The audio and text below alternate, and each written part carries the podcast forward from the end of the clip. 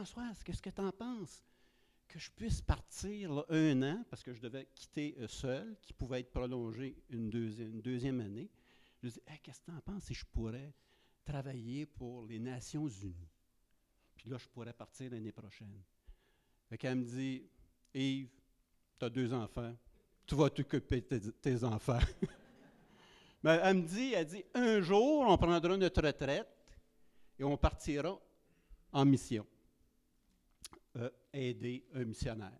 ah ben, OK. En 2009, moi, les enfants sont plus grands. Et une autre tentative auprès de Françoise. C'est Françoise! Tout est accepté euh, au niveau local, euh, national. À Ottawa, on est prêt, on a une place pour moi. En 2010, je commence en 2010. Est-ce que tu es correct avec ça? Pas de problème. Elle dit Oui, oui, euh, tu peux y aller. On se rencontrera à quelque en Haïti, puis ainsi de suite, durant l'année. Et puis, on sait ce qui s'est passé en 2010. Pour les, ceux qui viennent d'Haïti, qui connaissent un petit peu l'historique euh, d'Haïti, on a eu un tremblement de terre. 250 000 morts en Haïti. Le pénitencier où je devais travailler, il n'y avait plus de murs.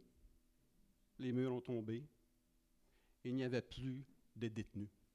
Les détenus s'étaient enfuis. Donc, encore là, on voit la direction de Dieu. Dieu, ce n'est pas le temps là c'est pas le temps là.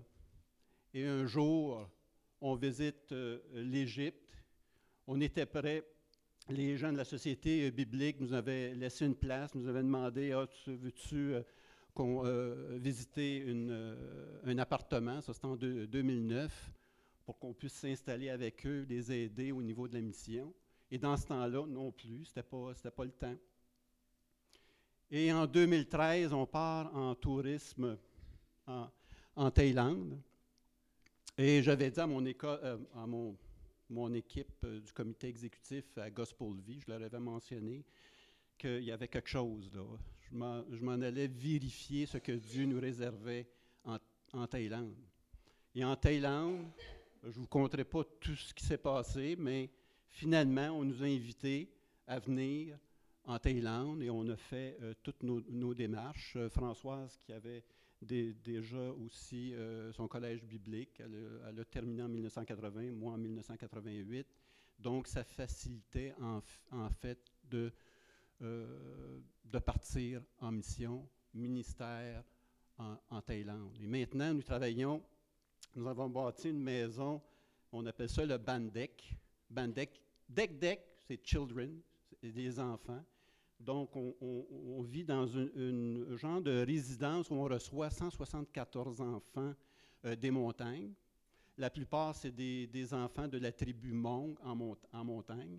Françoise va pouvoir vous expliquer un peu les caractéristiques des tribus avec euh, lesquelles euh, nous travaillons là-bas, qui sont tous en montagne.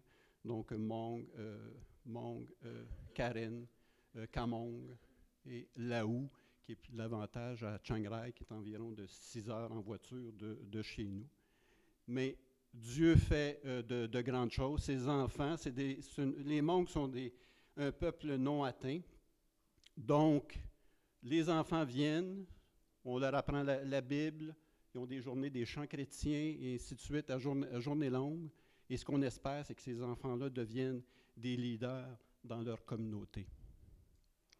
Et puis, euh, ce qu'on va faire, je vais demander à ce qu'on parte le vidéoclip et vous donner un petit peu le, goût de ce que nous avons fait également depuis 2015 en remerciement, en vous disant merci pour votre contribution, merci pour ce que vous faites pour euh, la Thaïlande. Donc, on peut y aller avec euh, le vidéoclip et ensuite, je demanderai à Françoise de venir.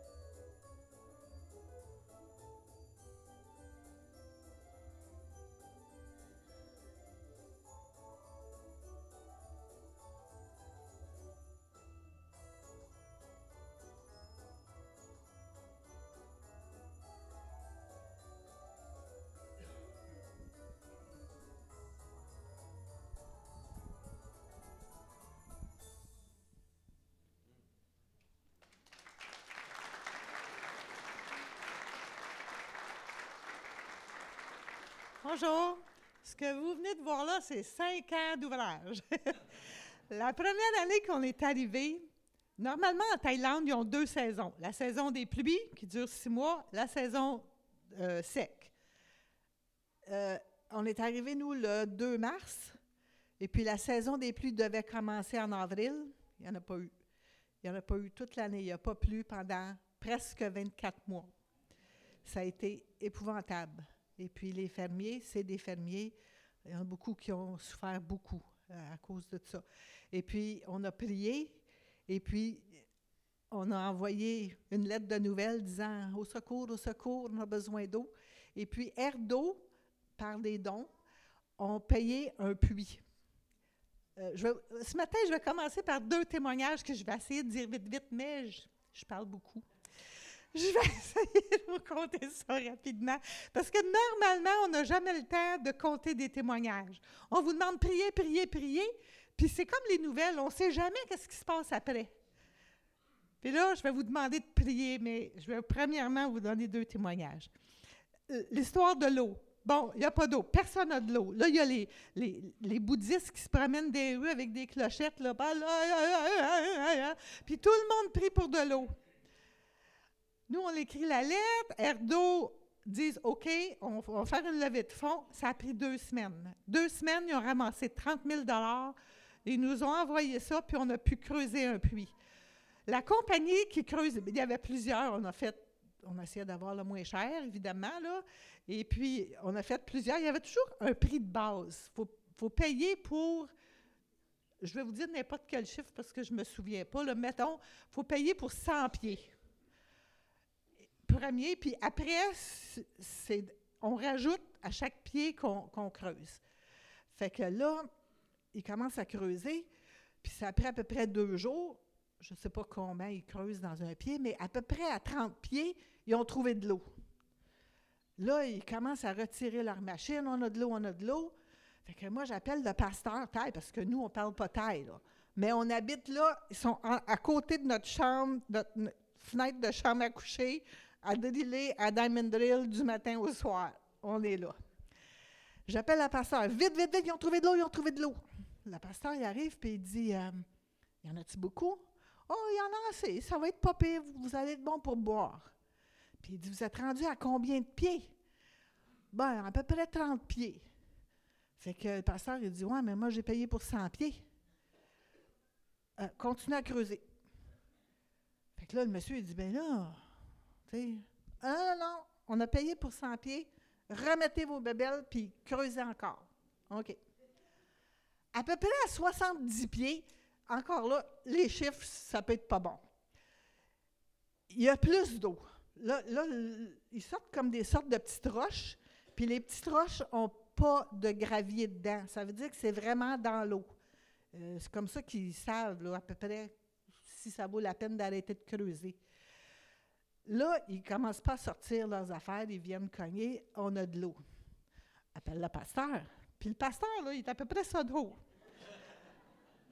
Et puis, ils ont trouvé de l'eau. Il revient voir, puis ah, c'est bon, c'est bon, c'est de l'eau, euh, c'est bon ça. Avec cette eau-là, on va pouvoir fournir, boire plus la cuisine, mais pas les douches. Mais, mais, quand même, c'est bon, là, vous avez de l'eau. Personne n'a de l'eau. Il dit Vous êtes rendu à combien de pieds On est rendu à 70 pieds. Bien, creusez. Parce que là, moi, j'ai payé 100 pieds. Le gars, il dit C'est parce que là, ça, c'est ça peut être une veine. Là. Puis si on passe tout droit, votre eau, elle peut peut-être descendre, là, puis on peut perdre même l'eau qu'on a. Là, il dit Nous, on a prié. On a prié pour de l'eau. Dieu a pourvu de l'argent. C'est déjà un miracle parce qu'en Thaïlande, 12 piastres par jour, c'est le salaire moyen. Imaginez quand on voit 30 000 euh, c'est de l'argent. Il dit, on a payé 100 pieds, creusés. Les gars creusent. Les gars creusent. Mais là, là, Yves et moi, on est là. Un moment donné, l'eau commence à sortir, comme, comme on voit à, télé des pubis d'huile en Arabie Saoudite. Ça sortait, puis c'était de la boue, c'était sale, c'était. C'est comme, qu'est-ce que c'est ça? Tu sais, c'était un geyser. j'appelle le pasteur. Pasteur, pasteur, viens, viens voir, viens voir. Mais là, je pense qu'on a fait une gaffe parce que c'est de la boîte. C'est pas de l'eau. Là, les gars ont dit paniquez pas, ça peut être juste que l'eau monte la boue en montant avec la pression, ça monte la boue. Ils descendent une sorte de gros tuyau 6 pouces. Puis vous allez le voir dans les photos, on a des photos de ça. C'est comme le tuyau a 6 pouces de, de diamètre, puis ils l'ont descendu jusque dans le fond. Puis au bout d'à peu près une heure, l'eau est propre, là, on peut la boire directement là. On est dans une vallée, quand il pleut en montagne, ça descend par en dessous, puis ça monte. Ça fait, là, ça fait quatre ans et demi qu'on a de l'eau pour les 200 enfants, le lavage, la cuisine, boire. On a fait faire une, une, une pataugeuse. Ça, c'est Yves qui a payé ça, un pataugeoir pour que les enfants puissent se baigner un peu dans, dans le chlore pour désinfecter les piqûres de maringouin. Vous savez, là, il y a des infections beaucoup. Là. Fait que dans le chlore, les petits sont heureux là-dedans, puis ils font pas d'infection. Et puis, on fournit en plus 30% de la population du village. Bon, c'est un petit village de 500 personnes, mais quand même. Dieu est bon, puis Dieu prend soin des siens. Dieu est bon, puis il demande à ce qu'on partage. Et puis là, le témoignage se répand. Deuxième témoignage. Ce matin, j'entendais le pasteur dire Dieu est mort, puis a souffert, ses meurtrissures, c'était pour notre guérison. Quand on a ouvert notre maison, parce qu'on a été un bon bout de temps qu'on vivait dans une, un guest house, comme une maison de pension, le temps qu'ils construisaient la maison qu'on a construite. Et puis, euh, quand on est entré dans notre maison, on a tout de suite commencé des réunions de prière. Le but des réunions de prière, c'était de prier pour les pasteurs avec qui on travaille, pour les soutenir dans la prière. Et puis, il y a une dame du personnel qui venait prier avec nous. Et puis, cette dame-là, elle a été abandonnée par son mari quand elle était enceinte de son premier enfant. Il ne l'a jamais vu, l'enfant. Là, aujourd'hui, l'enfant a 13 ans. Et puis, elle, elle travaille, elle pas d'éducation, mais elle travaille à prendre soin des enfants dans notre maison des enfants. Et puis, elle, avait souvent mal à l'épaule, puis on pensait, oh, une bursite ou quelque chose du genre, avec de la misère. Mais ça, ça, ça perdurait, puis ça devenait. Elle se plaignait de plus en plus. Fait qu'on a dit, va donc à l'hôpital. Fait que en Thaïlande, ils ont des assurances, ben, c'est comme la carte de soleil pour nous, sauf que eux, c'est rattaché à un hôpital. Elle peut aller là, pas ailleurs. Donc, elle va à son hôpital, rencontre le médecin, prend une, euh, radiographie, puis il dit Tu as le cancer. Elle vient chez nous en pleurant, puis là, tu sais, là, j'ai le cancer, qui va prendre soin de mon, mon enfant Comment C'était comme la panique, parce que eux, c'est la panique. Hein, quand c'est. Fait que là, je dis, il me semble c'est vite un peu. Il me semble normalement, un cancer, on, c'est pas avec une petite radiographie puis une petite visite au médecin euh, qui savent ça. Il me semble que c'est plus compliqué que ça diagnostiquer quelque chose d'aussi sérieux. Je dis, change donc d'hôpital. Fait qu'elle retourne puis elle demande un transfert de son dossier. Ça a pris à peu près trois semaines. Il l'envoie à l'hôpital, juste un petit peu plus loin, mais c'est un petit peu plus gros. Là, ils font une scintille osseuse. Puis là, nous, on a le rapport, parce que le, médecin a fait le rapport en anglais. Elle a le cancer dans la boule de l'épaule, la clavicule, puis les côtes. Oh! Là, c'est un peu plus sérieux. Mais ils disent, nous, on n'a pas, ici, on n'a pas quoi te soigner. Ça, c'est du cancer des os, c'est compliqué. On va transférer ton dossier à un autre hôpital dans la grande ville de Chiang Mai eux vont pouvoir te soigner. Un autre trois semaines, un mois, on attend, mais là, on prie. Hein? On prie, on prie, on prie. Eux font une, euh, résonance magnétique. On a le dossier. Le cancer s'est répandu à l'autre clavicule. Toutes les côtes en dessous sont infectées de cancer, puis l'épaule est mangée. Euh, ça, va faire mal, puis c'est un cancer qui, fait mal. Elle arrive, elle était au désespoir, puis nous aussi. Là, on a prié. Et on a prié. Et on a prié. Parce qu'on attendait, la il fallait qu'il transfère, euh, puis que là, il attendait le médecin qui était pour la soigner, ils vont la rappeler. Un autre je me souviens plus, là, semaine, deux semaines. Il la rappelle. Puis là, elle devait juste voir le médecin pour discuter, puis après retourner à l'hôpital. Mais ils l'ont gardée. Puis là, elle ne sortait plus. Ils ont gardé une semaine. On se disait, ben là, ah, qu'est-ce qu'on fait avec son petit? Il n'y a personne, elle n'a pas de parenté, euh, on va le garder ici, coudon, tu sais, c'est pas un orphelinat, mais, mais on priait en même temps. Là, le médecin la renvoie chez eux, puis il dit Je comprends pas, là, tous les tests, puis on t'a fait tous d'autres tests pendant une semaine, puis là, euh, tu n'as pas de cancer. Fait que c'est pour ça que ça a été un peu long avant qu'on te revienne, parce qu'on a tout refait, puis on trouve absolument rien. Là. C'est-tu bien toi qui étais là dans les autres? Oui, oui, c'était moi.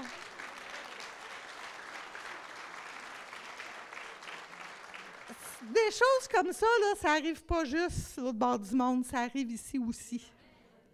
Quand on prie, Dieu entend. Et puis, il est fidèle. Et puis, il est efficace. Là, ce matin, je vais commencer par vous remémorer. On a fait la Sainte Seine ce matin en mémoire de, pour être sûr de ne pas oublier, pour se souvenir, pour revenir dedans. Je vais vous lire quelques affirmations. Euh, là, si tu veux l'arrêter, juste le temps, on va revenir là-dessus. OK? Dans Jean 3, 17, Dieu nous affirme, Dieu le Père n'a pas envoyé son Fils Jésus dans le monde pour qu'il juge le monde, mais pour que le monde soit sauvé par lui. Donc, soyez assurés que le jugement de Dieu a déjà été prononcé. Et Jésus est déjà mort. C'est fait. Sur la croix, il a dit, c'est fini, c'est fait. Tous nos péchés, toutes nos faiblesses, tous nos manquements, tous nos mauvais choix, toutes nos mauvaises décisions avec des conséquences désastreuses, toutes nos désobéissances, toutes nos rébellions, tous nos entêtements et toutes nos maladies. Christ a couvert tout. Tout. Jésus les a portés à la croix. Colossiens 2, 15 nous dit, il, Jésus, a dépouillé les dominations et les autorités et les a livrées publiquement en spectacle en triomphant d'elle à la croix. Donc même les démons, le diable, tout était couvert. Tout. Christ est venu pour nous libérer, pour briser les chaînes, pour nous donner accès à Dieu le Père. Romains 2,6 nous dit Dieu rendra à chacun selon ses œuvres, réservant la vie éternelle à ceux qui, par la persévérance à bien faire, cherchent l'honneur, la gloire et l'immortalité. Il ne s'agit pas ici d'un jugement de punition pour les mauvaises actions, mais un jugement de récompense pour notre foi. Récompense pour notre décision de croire et d'espérer en son salut. Le mot persévérance contient un élément d'effort et de discipline, de difficulté et de contrainte. Quand ça fait notre affaire, puis que ça va bien, puis c'est plaisant, on n'utilise jamais le mot persévère. Persévère à ouvrir tes cadeaux, un jour tu vas avoir fini. Ne marche pas. C'est comme, quand on dit persévère, là, il y a quelque chose qui demande un peu de volonté puis de, d'effort. Le salut n'est pas acquis par les œuvres ou pas par notre comportement, mais notre comportement démontre une volonté de notre foi. Bon ou mauvais, Dieu remarque et récompense chacun selon ses choix. Romains 2,16 nous indique que Dieu jugera les actions secrètes des hommes. Tout de suite, quand on dit action secrète, on tombe dans le négatif. Tout de suite, on pense à tous nos petits péchés, on se sent toujours coupable pour quelque chose, puis on l'est probablement. Mais ici, il ne s'agit pas d'action secrète de péché. Il existe aussi toutes les bonnes actions qu'on fait puis que personne ne remarque. Tous les efforts, les choses qui nous demandent, comme la prière, Dieu le remarque, puis il récompense les actions secrètes. Entre dans ta chambre, ferme la porte, parle à ton Père.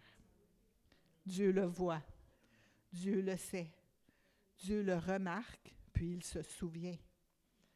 L'Ancien Testament parle de sacrifice de bonne odeur. Reste qu'un sacrifice, ça coûte. Là encore, quand ça ne coûte pas, on n'appelle pas ça un sacrifice. Quand on utilise le mot sacrifice, automatiquement, on sait qu'il faut sacrifier quelque chose qui nous est cher en faveur de quelque chose qu'on choisit de faire. C'est un sacrifice. Dieu cherche du vrai, pas du semblant. On n'est pas des accidents. Les circonstances de nos vies, nos expériences, puis toutes nos histoires sont connues de Dieu. Dieu nous a créés, puis il nous connaît. La Bible nous dit qu'il connaît même le nombre de cheveux qu'on a sur la tête. Il nous connaît. Jean 6, 37 dit, Tous ceux que le Père me donne viendront à moi. Je ne mettrai pas dehors celui qui vient à moi. Jésus répète en 6,44 Nul ne peut venir à moi si le Père qui m'a envoyé ne l'attire. Puis il répète une troisième fois Nul ne peut venir à moi si cela ne lui a été donné par le Père. À la lumière de ces versets, on sait que si on est ici ce matin, puis qu'on entend la parole de Dieu, c'est parce qu'on a entendu la voix de Dieu, la voix du Père dans nos cœurs. Jésus, c'est ça qu'il est venu faire, nous ouvrir le chemin vers le Père. Puis le Père nous parle. Dieu nous a créés, ensuite il nous a choisis, puis maintenant il nous appelle. Il nous appelle à une vie de sacrifice et de service. Vous savez, souvent, on entend dire Ah, accepte le Seigneur, tu vois, tout va être beau. La, la vie chrétienne, c'est beau. Pas vrai, ça. C'est pas vrai. N'importe qui qui a vécu un peu, même un chrétien doit. Même Jésus, sa vie, là, c'était pas un party. C'est pas vrai. Ça demande du sacrifice, ça demande de la persévérance, ça demande de se donner et puis de croire. La femme samaritaine, on, a une histoire de la femme samaritaine en Jean 4, de 4 à 26. Jésus la, rencontre au puits de Jacob. Puis cette dame-là avait eu une vie entière de misère et de souffrance. Toute sa vie à construire un témoignage. 2000 ans plus tard, elle nous sert encore aujourd'hui. On ne sait même pas son nom, mais son témoignage nous sert la Samaritaine glorifie encore Dieu. Pour Paul, c'était toute sa vie à étudier la loi. Puis 14 ans à la réétudier à la lumière de sa rencontre avec Jésus. Un homme, une vie. Une vie difficile, une vie persécutée, une vie écourtée, mais une vie donnée à Dieu. Nul ne peut venir à moi si le Père m'a envoyé ne l'attire. Dieu nous parle. Dieu nous a choisis, puis il nous appelle. Est-ce que choisirons-nous de le suivre avec persévérance ou déciderons-nous de l'ignorer, de le mettre de côté, de le refuser? On a le choix. Le libre arbitre, ça existe. Le choix, ça existe. On entend la voix de Dieu dans nos cœurs, puis il nous appelle. Est-ce qu'on suit Jésus comme l'apôtre Pierre ou est-ce qu'on suit l'exemple de Judas? Pierre a suivi Jésus malgré ses faiblesses puis ses peurs. Judas l'a volé puis l'a trahi. Lors de sa prière pour ses disciples, Jésus a demandé pour eux l'amour fraternel puis l'unité. Il les appelle à une vie de service et de sacrifice, une vie pleine de sens, avec un but, une raison d'être, une vie pleine de valeurs. La sorte de vie qui, qui implique la persévérance et le sacrifice.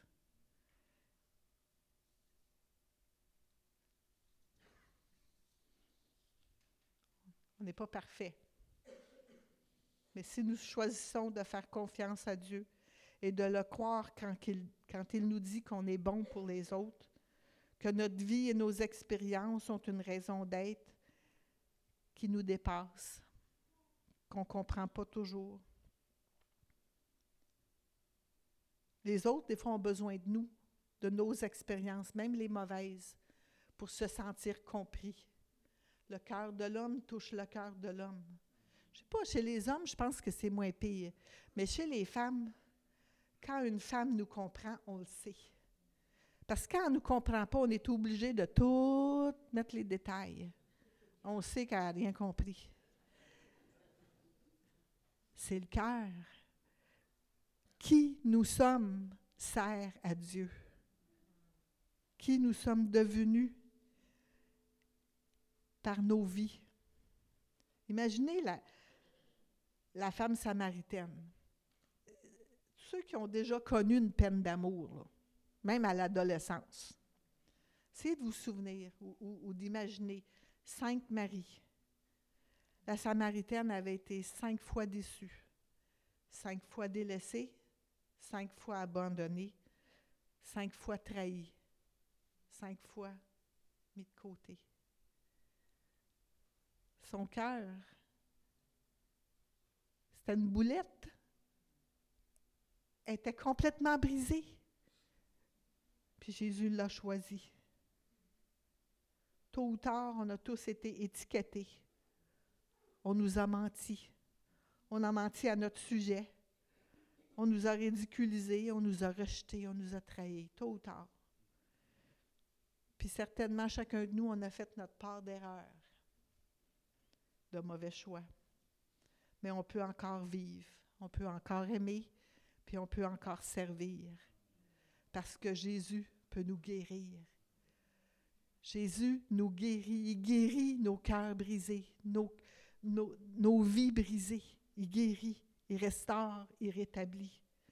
Le diable nous a tous volé des bouts de vie, mais Dieu promet de nous les restituer si nous acceptons de lui faire confiance.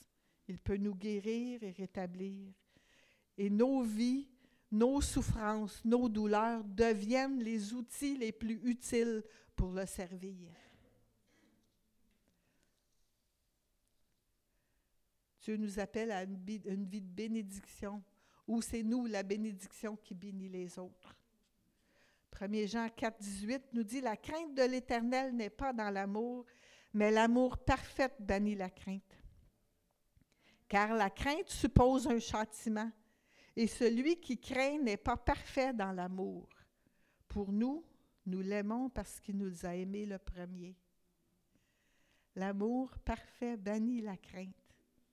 La crainte d'être connu, la crainte d'être trompé, la crainte d'être trouvé insignifiant ou insuffisant. L'amour parfait bannit la crainte et nous permet de nous rendre vulnérables pour aider l'autre le grand Dieu, le Dieu tout-puissant, créateur des cieux et de la terre et de tout ce qu'il renferme. Le Dieu qui nous a créés et qui a pourvu pour nous le salut, la rédemption, le sacrifice de son Fils Jésus. Ce Dieu nous a choisis, puis il nous appelle. Proverbe 3.5 nous dit, recommande, euh, euh, nous demande de nous, de, de nous confier en l'Éternel de tout notre cœur et de ne pas nous appuyer sur notre sagesse. Des fois, quand on pense à nos vies, on ne comprend pas.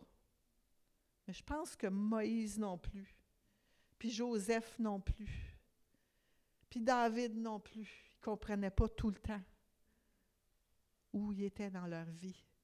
Mais Dieu qui sait, sait pour notre vie aussi. Puis à la promesse de se recommander à l'Éternel, vient à, la recommandation de se confier à l'Éternel, vient la promesse, il aplanira tous vos sentiers. Il aplanira tous vos sentiers. Ça n'enlève pas le besoin de persévérer à marcher dans la bonne direction. Ça n'enlève pas le sacrifice et le service. Mais ça veut dire qu'il va aplanir. Le sentier va être droit. Il va être possible. Il va être une bénédiction pour lui, pour nous, puis pour les autres. La Samaritaine, comme nous, nos vies sont un témoignage. Il m'a dit tout ce que j'ai fait. Les gens l'ont cru parce que les gens la connaissaient. Les gens savaient que c'était trompé, souvent. C'est pour ça que son témoignage était puissant. Si elle n'avait pas eu de vie, il m'a dit tout ce que j'ai fait. Ouais, puis. Sa souffrance devient son témoignage. Proverbe 3.34 nous dit L'Éternel se moque des moqueurs, mais il fait grâce aux humbles. On ne se moque pas de Dieu. Dieu sait tout, il connaît tout, puis il nous demande de persévérer à bien faire. Rien dans ma vie indiquait qu'un jour, moi, je serais missionnaire. Rien. J'ai été élevée par un père bûcheron qui était devenu pasteur. Il savait à peine lire. J'ai été élevée dans un petit village de l'Abitibi, Sainte-Terre, peuplé de gens simples et pauvres. J'étais simple et pauvre. Puis je le suis encore. Comme bien d'autres de mon entourage, j'ai décroché l'école en neuvième année pour y retourner des années plus tard à l'éducation des adultes. J'ai été à l'école biblique, puis j'ai servi 30 ans dans mon église locale à enseigner l'école du dimanche. Bien d'autres le font sans trois ans d'école biblique.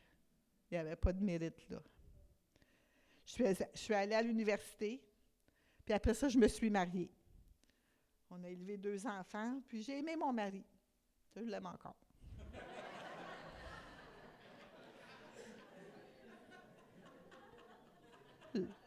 J'étais secrétaire de mon église, puis j'aimais ma vie. J'ai toujours aimé la vie d'église. Mon père était pasteur à Sainte-Terre. Nous, on s'endormait à ces grands bancs d'église. C'était notre vie. J'étais satisfaite, puis j'étais confortable dans un monde que je connaissais bien. Puis Dieu a déterminé que mon, témoignage était nécessaire ailleurs que ma formation de vie était terminée, puis qu'il était le temps de, de servir. La première année de notre vie en Thaïlande, nous avons assisté à 11 funérailles dans un an. Seulement trois de ceux-là étaient des personnes âgées. Toutes les autres, c'était des tragédies. On a été à trois ou quatre noces, des fêtes de famille, des réunions hebdomadaires dans les, maisons des paysans. Lors des cinq dernières années, nous avons été invités chez des Kamong.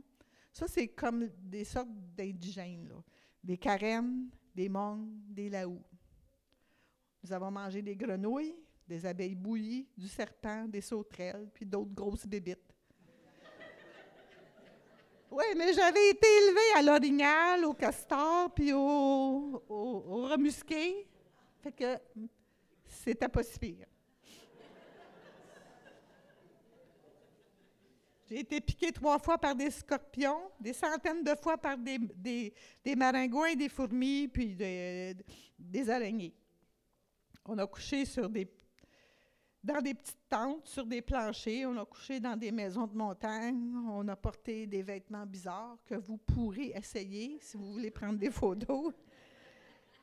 C'est des fois très chaud, mais qui nous, qui nous ont été offerts par des gens pauvres, et simple, puis de bon cœur. J'avais 60 ans quand Dieu m'a appelé à la mission. Je soupçonne que j'ai mis tout ce temps-là à accepter de guérir des blessures de ma vie. Mais elle n'était pas en vain. La personne que je suis aujourd'hui, c'est la somme de toutes mes expériences. Je suis qui je suis par la grâce de Dieu. Je suis qui je suis par la volonté de Dieu. Il y a des choses dans mon passé que je ne comprends pas. Joseph aussi avait des choses qu'il ne comprenait pas. Moïse avait des choses qu'il ne comprenait pas. David a eu des injustices, des choses qu'il n'a pas compris. On ne comprend pas, on est myope, on voit juste là. Mais Dieu est en haut, puis lui, il voit tout. Puis il nous appelle, puis il dit, viens à moi, je vais te guérir. À la croix, Jésus a porté nos meurtrissures. Ne sont pas en vain. Un jour, un ancien missionnaire me disait qu'il travaille en Thaïlande depuis 20 ans, mais qu'il n'a jamais été invité chez un Thaï. Je trouvais ça drôle. C'est un missionnaire très actif, très respecté. Il travaille dans une grosse église de Bangkok. Puis il est impliqué dans l'implantation de groupes chrétiens dans les universités. Un monsieur qui a du succès. Mais il n'est pas capable de connecter avec les gens simples et pauvres. Ces gens-là le regardent, sont impressionnés, puis se tiennent loin. On peut sortir la fille de l'Est ou de la BTB, mais on ne sort pas la BTB de la fille. Ceux qui me regardent d'en haut le respectent lui, puis l'écoutent. Ceux qui reconnaissent l'Est en moi s'approchent, m'invitent chez eux et m'écoutent. On a chacun notre ministère. Je suis, puis je sers le Rédempteur avec qui je suis. Je touche, puis je brille dans le milieu où Dieu m'a placé. Il peut en être de même pour vous.